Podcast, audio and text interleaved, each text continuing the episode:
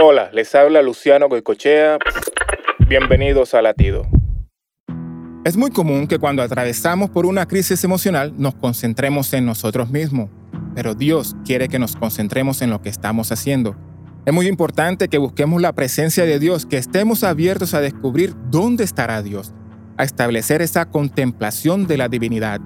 Pero es aún más importante dejar que Dios nos hable. No importa cuán triste veamos el panorama a nuestro alrededor, el Señor siempre está dispuesto a sacarnos de nuestro error y hacernos ver las cosas como realmente son. Hoy te invito a orar para que Dios abra los ojos de nuestra fe. No solo tenemos un Dios todopoderoso, sino que también hay muchos que sirven al Señor, que le aman y están dispuestos a dar su vida por Él. Ánimo, no te rindas, porque no estamos solos en esta batalla. Para escuchar más latidos, visita salvationarmyradio.org.